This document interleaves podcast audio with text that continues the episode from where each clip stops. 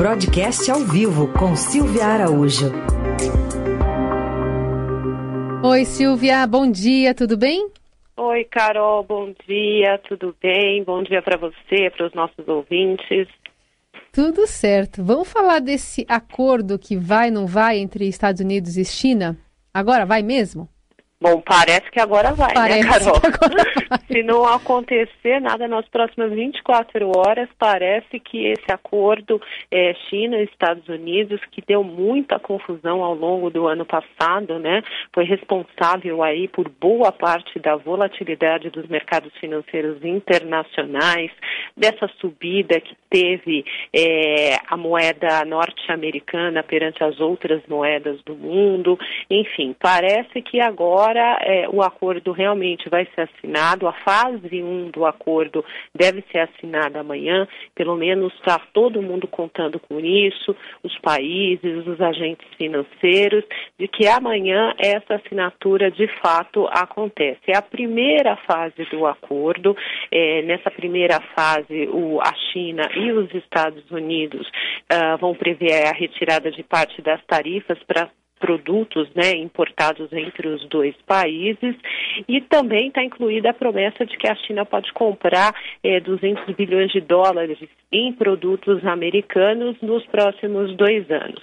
Além disso, esse acordo nessa primeira fase ele pode abranger compromissos com transferências de tecnologia e também abertura de serviços financeiros entre os dois países. Isso é um esboço do que se espera, é, os compromissos a serem firmados de fato ninguém sabe né, o que está lá na minuta do projeto, que deve ser apresentado amanhã.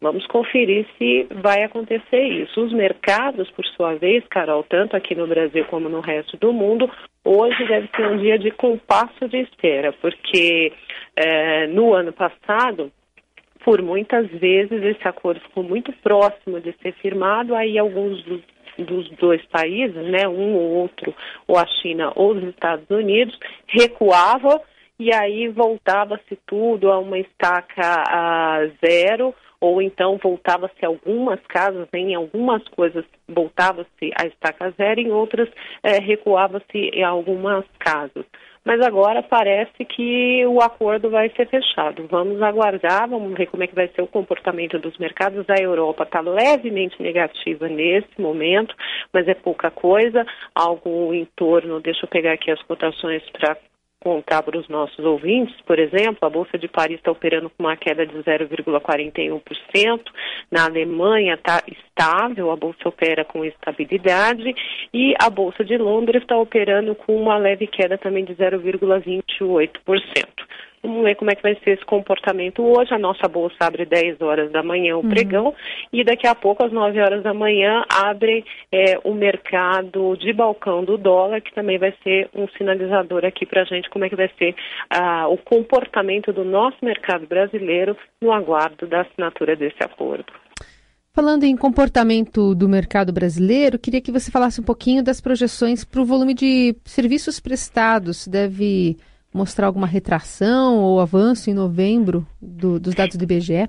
Pois é, Carol, na semana passada a gente conversou né, sobre a pesquisa de serviço. A gente até falou que existe uma estimativa de que, na verdade, a indústria ela ia recuar no mês de novembro 0,50%.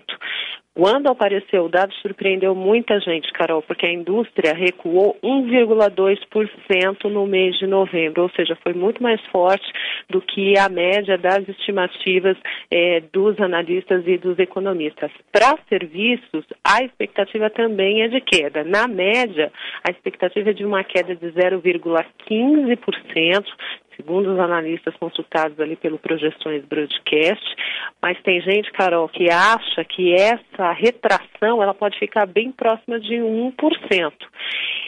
Se ficar em 0,15, que é um número um pouco mais é, satisfatório, se a gente levar em consideração que 1% é um número muito forte para a queda desse volume de serviços, o próprio 0,15 de queda já significaria o pior resultado para os meses de novembro desde 2015. Então, o que, que acontece com a coleta desses números? Você já tem o número de novembro da indústria, que foi negativo, com uma queda de 1,2%. Hoje tem o dado de serviços e ainda nessa semana sai o dado do varejo. Com esses três dados, a gente já vai ter uma fotografia do que foi o PIB, mais ou menos do que foi o PIB do último trimestre do ano. Aí vai ficar faltando apenas o dado de dezembro, mas você já tem essa coleta dos dois meses do último trimestre, do uhum. mês de outubro e do mês de novembro, a fotografia por enquanto não está muito boa não, viu, Carol? Agora, por outro lado, o Ministério da Economia está confiante, está confiante para 2020, né? Então, o pessoal do Ministério da Economia já anda falando aí de um crescimento próximo a 3% é, para a economia do Brasil no ano de 2020. E hoje a gente vai ter uma sinalização também por parte do Ministério da Economia dessas projeções mais otimistas que eles estão fazendo. Porque hoje, às 10h30 da manhã, o secretário especial da Fazenda, o Valderi Rodrigues, ele vai apresentar é, um documento e comentar esse documento sobre os parâmetros macroeconômicos para a economia nesse ano que acabou de começar. Então, nesses parâmetros macroeconômicos, vão ter estimativas de produto interno bruto, estimativas de inflação e outras variáveis da economia. Então, vamos dar uma olhada se essa projeção aí de quase 3% de crescimento para o PIB nesse ano, de fato, é, é, ela é factível ou não. Só um detalhe, Carol, com relação ao que aconteceu com a produção industrial. Mais uma vez, caiu 1,2% em novembro, e essa pesquisa de serviços que vai ser divulgada hoje, cuja estimativa também é de queda. Hum. No mercado financeiro, o que, que acontece? Com esses números negativos, joga-se luz para a primeira reunião do Comitê de Política Monetária desse ano, que acontece em fevereiro. A gente lembra que a Selic está em 4,5%, o patamar mais baixo da história, mas se esse número fechado do último trimestre do ano do PIB for ruim, as estimativas para um corte de juros já no mês de fevereiro, elas começam a crescer um pouco. Hum. Bom, então a gente vai ficar também de olho nessas, nesses dados que vão sair pensando no, na taxa Selic, que aí sim pode Isso. mudar mais a vida das pessoas, né? É, que é redução na taxa de juros, né? E aí você tem redução nas taxas de juros de empréstimos, é. pelo menos deveria acontecer isso em cascata, mas você também tem redução nas rentabilidades é, da, dos investimentos atrelados à taxa de juros. É. O Silvia, ainda queria falar contigo sobre essa entrevista que o ministro Paulo Guedes deu aqui ao Estadão, ao José Fux. Ele que, na verdade, tem muitos abacaxis nessa volta de férias aí, né? O, a reportagem até da, da, Adriana Fernandes também falando sobre esse assunto tem aqui, elenca, é, o reajuste do mínimo, a fila do INSS, fundo para compensar a alta do preço dos combustíveis, subsídios para tempos religiosos, painéis solares, pressão para o aumento dos recursos para o Bolsa Família e tem as duas reformas né, a, das áreas é, tributária e administrativa, que, pelo que eu entendi, está dependendo muito mais de um timing político né, da, do Ministério. Exatamente, né, Carol? O ministro ficou aí 20 dias de férias e quando volta, como diz a Adriana Fernandes, tem esses abacaxis todos para Uma fila de né? abacaxis, né? é. é. E tentar fazer ali um belo suco com doce de abacaxi, é alguma coisa mais palatável, né? E entre é, essas prioridades que você elencou aí, que está é, no material do Fux, temos aí a questão das reformas. E realmente, o time político das reformas, eles são extremamente importantes, até porque porque esse ano, via de regra, anos eleitorais, o que, que acontece? O Congresso trabalha é, com mais afinco até a metade do ano, depois já vem o recesso parlamentar ali no mês de julho, e daí para frente o pessoal só está pensando em eleições.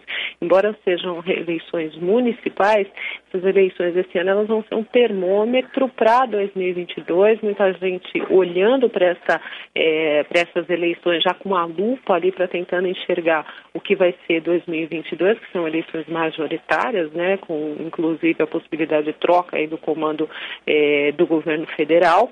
Então, o time para as reformas ele fica ali até julho. E o que, que o governo precisa? Precisa construir uma base de apoio, que a gente viu que no primeiro ano isso foi bastante difícil, que a reforma é, da Previdência passou por empenho mais do Congresso do que do empenho do Executivo e a gente vai olhar como é que vai ser esse comportamento, quem vai ser o grande negociador dessas reformas que o ministro Paulo Guedes diz aí para o José Fux, jornalista do Grupo Estado, o que quem vai ser o articulador para que essas reformas que serão encaminhadas a partir de fevereiro, como disse o Guedes ao Fux, é, vai conseguir fazer essa articulação. Na reforma da Previdência foi o Rogério Marinho que se empenhou bastante, foi quem mais se empenhou, na realidade ele é mais, ele é uma pessoa mais política do que técnica, né, inclusive, é, conseguiu ali se articular bastante,